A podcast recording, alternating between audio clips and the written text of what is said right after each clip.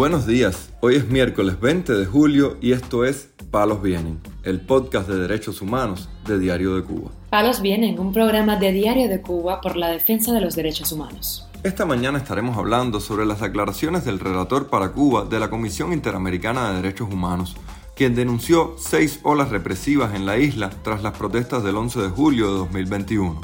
También comentaremos sobre dos casos de padres citados por la policía ante la negativa de que sus hijos sean reclutados para el servicio militar obligatorio. Uno de ellos, el periodista de Diario de Cuba, Jorge Enrique Rodríguez. Por último, profundizaremos en el arresto al coordinador de la Unión Patriótica de Cuba y Cuba Decide en La Habana, Saqueo Báez, así como en la situación de algunos presos del 11 de julio. Lo más relevante del día relacionado con los derechos humanos en Palos Vientos. En una conferencia sobre el estado de los derechos humanos en Cuba, el relator para la isla de la Comisión Interamericana de Derechos Humanos, Estuardo Rolón, dijo que la organización documentó seis olas represivas por parte del régimen a un año del 11 de julio. Estas protestas desencadenaron eh, reacciones inmediatas del Estado en contra de las personas manifestantes. Desde el mismo 11 de julio, la CIDH ha documentado seis olas represivas por parte del Estado. La primera, el uso de la fuerza y campañas de intimidación y estigmatización. La segunda, detenciones arbitrarias, malos tratos y condiciones deplorables de detención.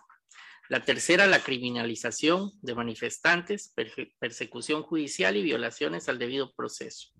La cuarta, cierre de espacios democráticos a través de estrategias represivas e intimidatorias, dirigidas a desalentar nuevas manifestaciones sociales. La quinta, la continuidad de la privación de libertad, juicios sin garantías del debido proceso. Em, y la sexta, propuestas legislativas dirigidas a limitar, vigilar y punir expresiones disidentes y críticas al gobierno, así como criminalizar el actuar de organizaciones de la sociedad civil independiente. En el foro, celebrado en la sede de la CIDH, se enumeraron las acciones de represión desarrolladas por la dictadura contra manifestantes, opositores y voces disidentes. Respecto a la primera ola represiva, la comisión tomó nota de reportes de sociedad civil que registraron denuncias de decenas de personas heridas como consecuencia del uso desproporcionado de la fuerza por parte de la policía. De igual forma, se reportaron amenazas, hostigamientos y declaraciones oficiales estigmatizantes dirigidas a las personas manifestantes y a quienes apoyaban las, protestas. Al respecto, en comunicado de prensa del 15 de julio, la Comisión y sus relatorías especiales condenaron la represión estatal y el uso de la fuerza en el marco de las protestas. Además, consideraron inadmisibles las declaraciones oficiales que calificaron como enemigas a las personas manifestantes. De igual forma, Conforme destacado en su informe anual 2021, la comisión tomó nota de los cortes deliberados del servicio de Internet en el día de las protestas como forma de impedir la difusión del movimiento en las redes sociales y la prensa independiente.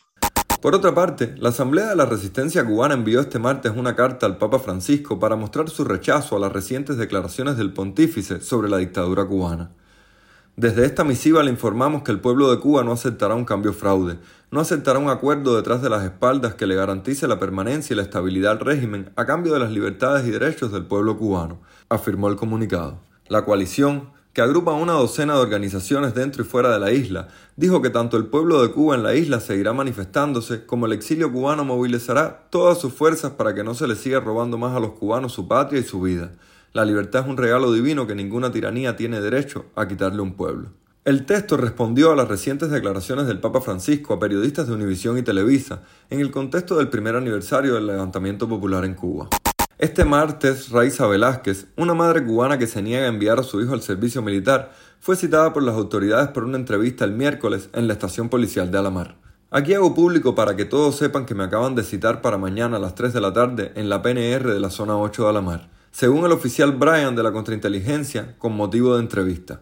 Mañana mi esposo Néstor Vega estará conmigo en la PNR de Alamar. Todos sabemos que el tema será servicio militar, denunció Velázquez en Facebook. La madre cubana reiteró su intención de que su hijo no cumpla el servicio militar obligatorio como lo estipulan las leyes cubanas, pues teme por su vida, ya que está en contra del régimen y no quiere que su hijo sea usado para reprimir a la población, como sucedió con jóvenes reclutas en las protestas masivas antigubernamentales del 11 de julio de 2021. También el periodista de Diario de Cuba, Jorge Enrique Rodríguez, fue citado por el régimen cubano tras anunciar que no enviaría a su hijo de 16 años al servicio militar. El reportero dijo en una publicación de Facebook que su hijo recibió una citación para el chequeo médico con amenaza incluida, la cual él se negó a aceptar, por lo que decidió ir a la reunión en lugar del joven para informar que se negaba a dejarlo formar parte de ese ejercicio, que es obligatorio por un año. Los hijos de ellos no van al servicio militar, van a paseos en yates y a playas paradisíacas, dijo Rodríguez, quien afirmó que cualquier cosa que le pase a su hijo será responsabilidad del gobernante cubano Miguel Díaz Canel. Tras sus publicaciones, informó que fue citado por el G2 para este miércoles, antes lo que respondió que no teme a que le apliquen todo el código penal y que está dispuesto a hacer lo que sea por su hijo. Palos viene. El opositor cubano Saqueo Báez Guerrero, quien se desempeña en La Habana como coordinador de la Unión Patriótica de Cuba y promotor de la iniciativa Cuba Decide, fue arrestado en la tarde de este martes, según denunció su hermano al medio independiente Cubanet. Báez Guerrero se encontraba en su casa, en la localidad de Calabazar, Boyeros, cuando agentes del Ministerio del Interior allanaron su vivienda. Los que asaltaron la casa estaban vestidos de civil, solo había un oficial de uniforme dentro de uno de los autos que estaban parqueados afuera, declaró al medio independiente Jonadás Báez, hermano del opositor. Se lo llevaron esposado, los autos eran particulares y él dijo que estaría plantado en huelga de hambre. Agregó Báez, quien dijo desconocer el paradero de su hermano. Los familiares, por su parte, no han podido contabilizar todos los objetos que fueron ocupados durante el registro. No estamos al tanto de si los oficiales presentaron orden de registro o acta de objetos confiscados, pero nunca lo hacen, solamente sabemos que se llevaron medicamentos y documentos, agregó su hermano. En lo que va de año, la seguridad del Estado ha arrestado a Báez Guerrero en más de cinco ocasiones, con el objetivo de someterlo a largos interrogatorios y amenazarlo con prisión. El preso político del 11 de julio, Dairon Muñoz Camellar, se mantiene hospitalizado tras un mes en huelga de hambre, lo que le ha debilitado considerablemente la salud a sus 26 años de edad.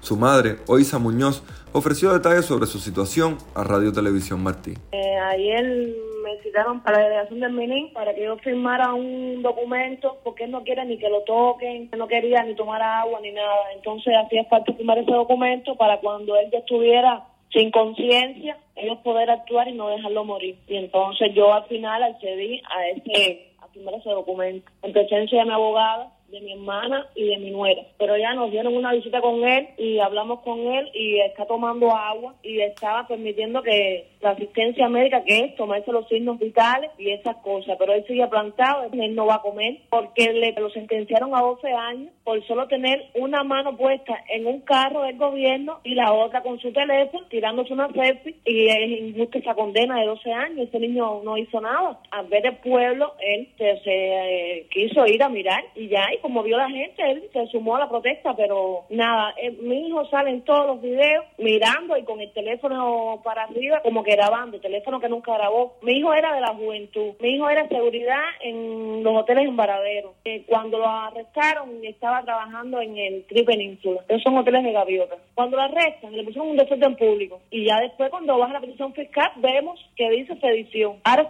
su, casa está en apelación. El primero de, julio nosotros recogimos la sentencia y de ahí fuimos a ver la abogada y ese día pusimos la apelación. El viernes la apelación para el Supremo. Ahora estamos esperando respuesta. Muñoz Camellar inició su huelga el 17 de junio en la prisión del Combinado del Sur. Fue llevado a juicio 10 días después, muy debilitado por la huelga, explicó su madre, y en esas condiciones fue ratificada su condena de 12 años de privación de libertad. El joven fue arrestado en octubre de 2021 por las protestas del 11 de julio en Cárdenas, Matanzas. Mientras tanto, el cuentapropista Giovanni Rosel García Caso quien fue llevado a una celda de castigo el día del primer aniversario del 11 de julio por intentar vestirse de blanco, cumplió este lunes seis días plantado en huelga de hambre dijo su esposa a Radio Televisión Martí. Me enteré que siguen siendo de castigo. Hoy hace seis días ya que se encuentra en huelga. Sigue Giovanni celda y sigue Giovanni plantado. Y no lo he podido ver. Yo me entero cuando me dirijo hacia la prisión, donde es que me informan una psicóloga y una doctora que mi esposo se encuentra en huelga de hambre en celda, porque nunca fui informada de que él se había plantado el miércoles. Luego le digo que si me pudieran dar cinco minutos, si pudiera verlo, porque yo necesitaba verlo, escucharlo y saber cómo se encontraba, y no, que no podía, en el estado que se encontraba, donde estaba, no podía verlo, no pude verlo. Yo me dirigí hoy hacia la delegación del MININ a poner la queja, a poner allí en constancia lo que sucede, a ver qué solución y qué respuesta me dan. Al menos aunque sea para que conste que fui, aunque muchas veces no llega a ningún lado ese, pero bueno, no hay peor que la que no se hace. García Caso tiene 33 años y es padre de tres menores de edad. Fue acusado del delito de sedición y la fiscalía le pidió 30 años de privación de libertad. Finalmente fue condenado a 20 y consiguió rebajar su sanción a 15 años en el juicio de apelación. No obstante, dijo no arrepentirse de haber salido a protestar el 11 de julio. Palos Vienen, un podcast de derechos humanos de Diario de Cuba con la producción y conducción de Mario Luis Reyes. Muchas gracias por acompañarnos este miércoles en Palos Vienen, el podcast de derechos humanos de Diario de Cuba. Pueden escucharnos en DDC Radio y SoundCloud. Yo soy Mario Luis Reyes. Mañana regresamos con más información.